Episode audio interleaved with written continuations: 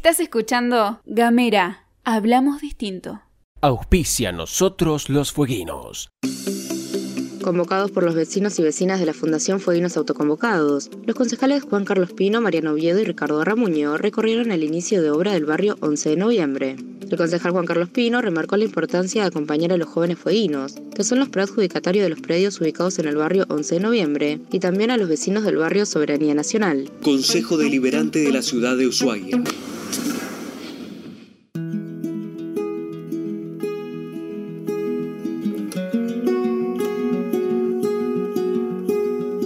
Mi nombre es Gabriel Ramonet y lo que sigue es Nosotros los Fueguinos, un podcast sobre la búsqueda de la identidad cultural en Tierra del Fuego.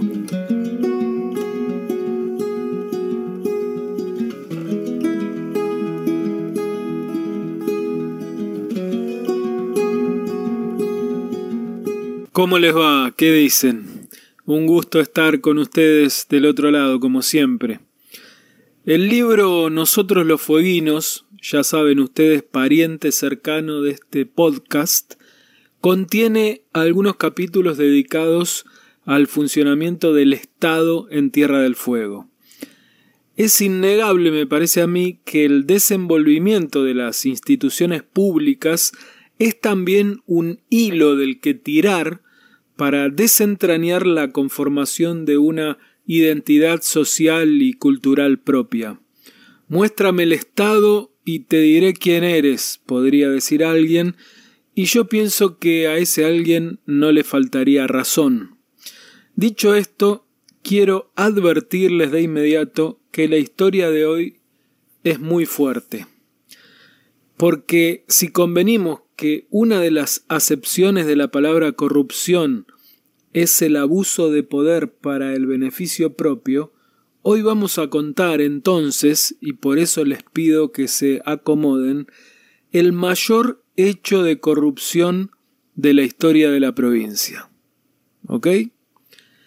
Nunca un hecho de corrupción en Tierra del Fuego incluyó la participación de los tres poderes en distintas gestiones de gobierno.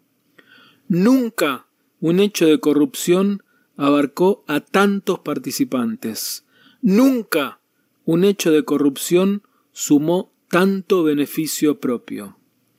Hoy vamos a contar cómo hizo la clase dirigente de la provincia para violar durante casi 30 años el artículo de la Constitución que impide ganar sueldos más altos que el del gobernador. Para entender esto, les advierto, no hace falta ser abogado, ni periodista, ni siquiera un ciudadano informado. Se lo puede entender perfectamente a través de un juego, si quieren. Les propongo entonces un juego, muy simple, ahora mismo lo vamos a hacer. Vamos a leer, no se asusten, no se vayan, vamos a leer el artículo 73 inciso 4 de la Constitución de Tierra del Fuego. No se asusten, está escrito en castellano, y lo que es peor, se entiende muy fácil, así que, si están ya más relajados, escuchen, escuchen y ayúdenme a entender a mí. La remuneración por todo concepto que perciban los empleados y funcionarios públicos tanto electos como designados de cualquiera de los tres poderes provinciales, organismos y entes descentralizados, en ningún caso podrá superar a la del gobernador de la provincia. ¿Escucharon algo en algún momento de sus vidas? Una ley, un decreto, un artículo de una constitución que fuera tan claro, que no dejara ningún resquicio para interpretaciones diferentes. Hago silencios y hago pausas y hoy por ahí nos extendamos un poco más para que pensemos entre todos. Yo sé que les estoy hablando a ustedes que tienen otras preocupaciones tal vez y que en este mismo espacio nos hemos propuesto hablar de la identidad cultural de la provincia. Pero créanme que esto tiene que ver con nuestra identidad también. Quizá con lo que menos nos gustaría que forme parte de esa identidad, pero tiene que ver. Repetimos más lento. La remuneración por todo concepto que perciban los empleados y funcionarios públicos, tanto electos como designados, de cualquiera de los tres poderes provinciales, en ningún caso podrá superar a la del gobernador de la provincia. Eso dice la Constitución de Tierra del Fuego. Con una sabiduría que asombra, los constituyentes le agregaron a la palabra funcionarios la frase de cualquiera de los tres poderes, quizá intuyendo que a alguien se le podía ocurrir distinguir como integrante de un poder diferente al de los demás. De cualquiera de los tres poderes, dice la Constitución, y habrá que inferir entonces que uno de los tres poderes es el Poder Judicial. Eso lo enseñaban en la escuela primaria y supongo que todavía debe ocurrir de esa manera. Por si quedaba alguna duda, a la palabra remuneración, los convencionales le sumaron la frase por todo concepto, y entonces echaron por tierra con cualquier posibilidad de chicana o de salida de emergencia. Por todo concepto es tan simple de entender, tan maravillosamente contundente, que sólo un terrorista del lenguaje puede hacerle decir lo que estas palabras no dicen. Bueno, después de todo esto, el primer acto del Poder Judicial de Tierra del Fuego, o sea, la primera cordada de la historia judicial fueguina, consistió en pasarse por los fueros todo esto que hemos hablado hasta el momento y en interpretar que funcionarios no es lo mismo que magistrados. Luego a ellos no los alcanza el tope. ¿Está bien? Le hicieron decir a la Constitución que funcionarios no es lo mismo que magistrados. El artículo de la Constitución habla de funcionarios y los jueces dijeron no, no, no, no, momentito, nosotros somos magistrados y no funcionarios.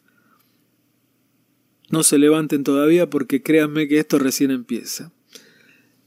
Ese mismo año, estamos hablando del año 94, 1994, la acordada 34 equiparó al rango de magistrados a los titulares de los ministerios públicos y a los secretarios del Superior Tribunal. O sea que ya no solo los jueces podían cobrar por sobre el tope, sino que también podían hacerlo los titulares de los ministerios públicos y los secretarios del Superior Tribunal. 1994. En 2006, la acordada 54 exceptuó del límite salarial a los agentes fiscales, defensores públicos, el fiscal mayor y el defensor mayor de cada distrito. Vaya sumando. Ya podían ganar más que el gobernador, entonces los titulares de los ministerios públicos, los secretarios del Superior Tribunal, y ahora todos los fiscales de la provincia, todos los defensores, el fiscal mayor y el defensor mayor de cada distrito. En 2010, cuando la ex gobernadora Fabiana Ríos pretendió aplicar el tope a los jueces, el Superior Tribunal dictó la acordada 3 10 que declaró de oficio la inaplicabilidad del tope, ya no solo para los magistrados y funcionarios judiciales, sino para todos los empleados judiciales. ¿Se entiende? Ya no importaba la jerarquía, ni que fueran jueces, ni que fueran secretarios, fiscales o defensores. Todos los agentes judiciales, desde ese momento, 2010, hace 10 años, podían ganar más que el gobernador. A partir de ahí, los jueces fueguinos empezaron a pergeniar un criterio que todavía rige hasta ahora y que directamente impide aplicar el tope salarial constitucional a todos los empleados públicos, ya no de la justicia, sino de cualquier poder. Tengan la jerarquía que tengan y pertenezcan a la dependencia estatal que pertenezcan. ¿Y cómo fue esto? Fíjense, con la firma de los actuales miembros del Superior Tribunal, María del Carmen Bataini, Gonzalo Sagastume y Javier Mushnik, se firmó un fallo según el cual, esto es fantástico, el sueldo del gobernador no se puede determinar. No es creativo, no, no es. ¿No les parece en este momento que un, un escritor, un, dramaturgo, alguien que, que haga novelas, podría hacer de esto un argumento fabuloso? Como el artículo de la Constitución dice que nadie puede ganar más que el gobernador, se les ocurrió la idea de que la solución para el problema era decir que no se sabe cuánto gana el gobernador. Como no se sabe cuánto gana el gobernador, nadie puede, por lo tanto, violar la Constitución que dice que ningún funcionario de cualquiera de los tres poderes puede ganar más que el gobernador. ¿Cómo llegaron a esta conclusión? Bueno, sostuvieron que si bien una ley fija el sueldo del primer mandatario, nada dice acerca de los otros emolumentos que percibe el titular del Poder Ejecutivo. Por ejemplo, la vivienda oficial, el chofer, el transporte aéreo o la custodia. Y concluyeron que al no poder estar cuantificado el valor de esos beneficios, no se puede saber cuánto gana la máxima autoridad provincial y por lo tanto no se puede aplicar el tope a nadie. Por supuesto, por si alguno se lo está preguntando, no hicieron ningún esfuerzo los jueces del Superior Tribunal para solucionar ese problemita de cuantificar cuánto vale la vivienda, el chofer, los transportes aéreos que le pagan al gobernador o la custodia. Dijeron, bueno, no se puede, y tampoco lo solucionaron.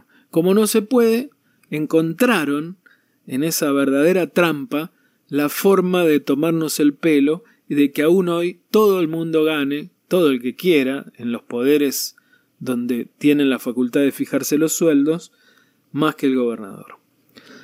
Esto que les acabo de contar no es nada, créanme que no es nada, por eso les pido que todavía no se levanten de sus sillas al lado de lo que viene ahora.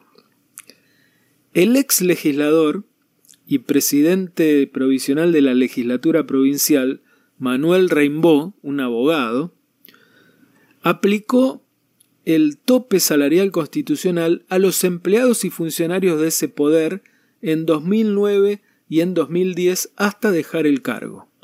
Reimbó fue legislador, vicepresidente primero de la legislatura, ante la renuncia del vicegobernador de ese entonces, quedó a cargo de la presidencia de la legislatura.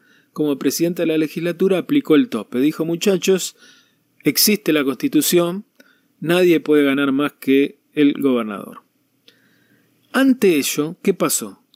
Dos agentes legislativos, entre ellos la esposa del fiscal de Estado, iniciaron una acción judicial contra la aplicación del tope.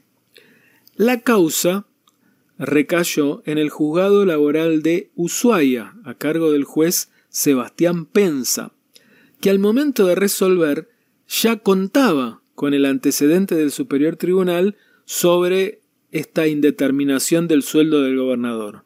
Es decir, Pensa ya tenía el antecedente del Superior Tribunal que le decían, mire muchachos, no se puede aplicar el tope porque no sabemos bien cuánto gana el gobernador. Entonces, ¿qué hizo Pensa? Bueno, lo que hubiera hecho probablemente cualquiera de nosotros, que es hacer lugar a la acción de los empleados legislativos y entonces darle la razón a ellos para que no sigan cobrando menos que el gobernador. Pero además, Pensa estableció las costas del juicio, es decir, quién paga a los abogados, por su orden. ¿Qué significa por su orden? O sea que cada parte paga a sus propios abogados, ¿no? Paga su parte, eso significa por su orden. O sea, la legislatura le paga a sus abogados, los empleados legislativos que demandaron le paga a los suyos, porque entendió el juez que, aunque una parte resultaba victoriosa, los dos habían tenido el derecho y la duda de litigar. ¿Qué hicieron los empleados legislativos? Que ya habían logrado lo que querían, que era cobrar por sobre el tope apelaron igual. ¿Qué apelaron? Lo decidido sobre las costas del juicio. Y la Cámara de Apelaciones les dio la razón, estableciendo que las costas de ese juicio, por el cual reclamaron que no les aplicaran el tope, debían ser pagadas en su totalidad por la legislatura. ¿Se entiende? No por su orden, sino la legislatura paga a los abogados en ese juicio. Hay que decir que tanto en el juicio de los empleados contra la legislatura como en el incidente de las costas, Rainbow no fue parte, porque ya no era funcionario, por lo que no pudo decidir si se recurrían o se aceptaban los fallos, ni pudo fundamentar por qué había aplicado el tope. No estaba en la función pública, no participó de esos juicios. No obstante, el Tribunal de Cuentas de la provincia inició otro proceso civil, esta vez contra Rainbow, recuerden, el único que aplicó el tope, para cobrarle el perjuicio fiscal consistente en las costas pagadas por la legislatura a raíz de su decisión de aplicar el tope en 2010. En esa causa, la causa contra Rainbow para que pague las costas, que se tramitó durante seis años, desde el 2014 hasta el 2020, y ahora vamos a ver que todavía sigue, un fallo de primera instancia dictado por el juez civil Gustavo González y otro que acaban de suscribir por mayoría los miembros de la sala civil de la Cámara de Apelaciones, entre ellos la jueza Josefa Martín y el juez Ernesto Loeffler, que quiere llegar al Superior Tribunal, como hemos contado, todos esos jueces condenaron a Rainbow al pago de las costas en el juicio de los empleados legislativos. Lo condenaron. Quiere decir que Rainbow pasó de ser uno de los pocos funcionarios en aplicar la Constitución fueguina a ser condenado por aplicar la Constitución. ¿Cuál es el mensaje de la clase política? Entonces, el mensaje es que no solo el tope no se aplica, entonces vamos a ganar lo que se nos dé la gana, aunque la Constitución diga lo contrario, sino que además al que opine distinto lo condenamos. ¿Se entiende? 29 años hace que vienen ganando más que el gobernador, a pesar de que la Constitución lo dice clarito, y ahora la novedad es que condenaron al único que aplicó la Constitución. Quiero citar aquí una frase del abogado Manuel Rainbow sobre lo que le pasó. Dijo Rainbow, me demandaron empleados que ganan más que el gobernador, usando como argumento dictámenes del Tribunal de Cuentas cuyos miembros ganan más que el gobernador, y me condenaron jueces que ganan más que el gobernador es un claro mensaje de la clase política. No solo siguen sin aplicar el tope después de casi 30 años, sino que ahora dan un paso más y condenan a quienes nos atrevimos a aplicarlo. Eso dijo Rainbow. La condena contra el ex legislador va a ser recurrida en casación ante el Superior Tribunal de Justicia, cuyos integrantes también ganan más que el gobernador. Y además son los mismos que convalidaron la inaplicabilidad del tope salarial constitucional hace 10 años. No sé a ustedes, pero a mí ya no me importa demasiado lo que vayan a decir los jueces. Creo que van a coincidir conmigo en que todos sabemos lo que van a decir. Así que yo no sé si he perdido la fe, la confianza o el interés, pero me importa bastante poco lo que vayan a decir los jueces y mucho menos de este superior tribunal. Lo que me importa verdaderamente es lo que vamos a hacer nosotros. Sí, no te levantes ahora si no te levantaste hasta ahora. Eh, quédate ahí, te estoy hablando a vos, no te pongas detrás de la silla. Sí, nosotros digo. Vos que estás escuchando, yo que estoy aquí, los que escuchen en otro lado, todos. ¿Qué vamos a hacer con esto? ¿Qué hacemos? Bueno, yo tengo una idea mínima. Es chiquitita así, no es gran cosa, pero es una idea. Si vos que estás escuchando entendiste esto que acabo de contarte, si realmente te indignó un poco, si te da vergüenza ajena, lo que podemos hacer es hablarlo, porque eso todavía no está prohibido en Tierra del Fuego. Podemos hablarlo. Charla de esto con la gente que conozcas, contáselo a todos los que puedas. En la mesa de la reunión del próximo fin de semana, si tenés un encuentro esencial de estos que están permitidos hasta 10 personas, tenés 9 para contarle esta historia. Tómense algo, no se enojen, háblenlo. También compártanlo, pónganlo en las redes sociales. Si no les sale bien explicarlo, simplemente compartan este podcast, donde el trabajo de explicarlo me lo tomé yo. Háganlo circular, muévanlo. Porque en una de esas, no sé si va a pasar, pero en una de esas, si tenemos suerte, por ahí todavía podemos cambiar algo. Gracias y hasta la próxima. Mi nombre es Gabriel Ramonet y esto fue Nosotros los Fueguinos. Nos despedimos escuchando a Ignacio Boreal y su tema Mi pueblo.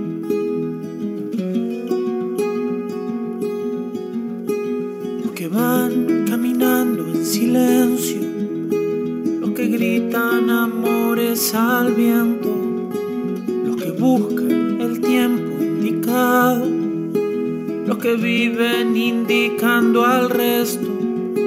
Los que quieren lo que tienen lo otro, los que necesitan mucho menos, los que cuentan sus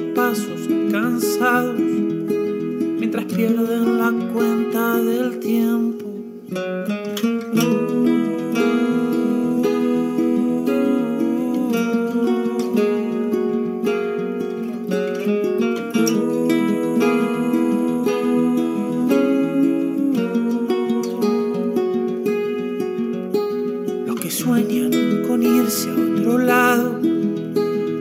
hacen de este palmo su sueño, los que esperan pacientes sentados, los que matan por llegar primero, quienes luchan a viento y marea, los que dejan que los lleve el viento y los que caen del monte rodando, los que suben a costa del ruedo ¿Qué pasó con mi pueblo y su luz? Orgullo no es esta quietud, como el río que empuja por dentro. Somos puro viento y camino en el sur.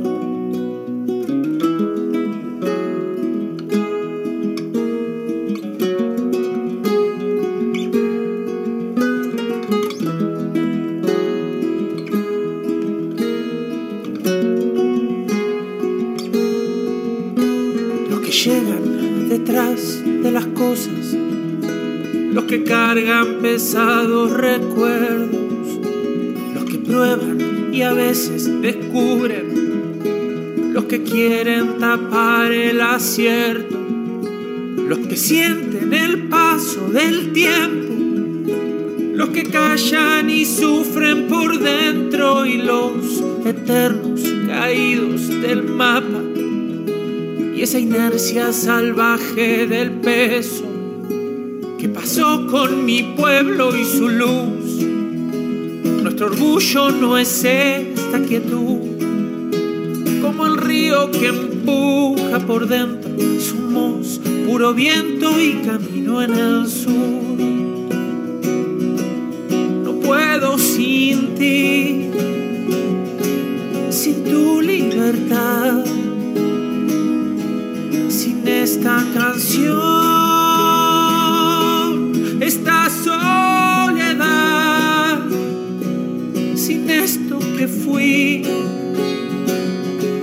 sin esto que soy, el impulso ciego que empuja mi voz, el impulso eterno que empuja la voz. ¿Qué pasó con mi pueblo y su luz? Nuestro orgullo no es esta quietud, como el río que empuja por dentro. Somos puro viento y camino en el sur. ¿Qué pasó con mi pueblo y su luz? Nuestro orgullo no es esta quietud, como el río que empuja por dentro. Somos puro viento y camino en el sur. Somos puro viento, como el tiempo que se va en el sur.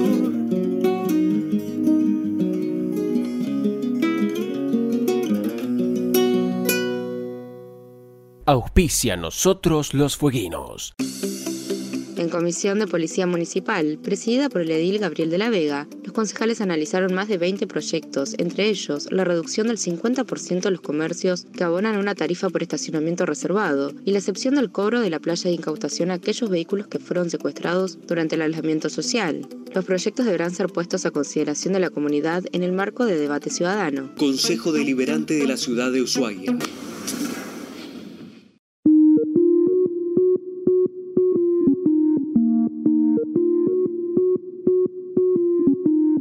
Seguí nuestros contenidos en gamera.com.ar.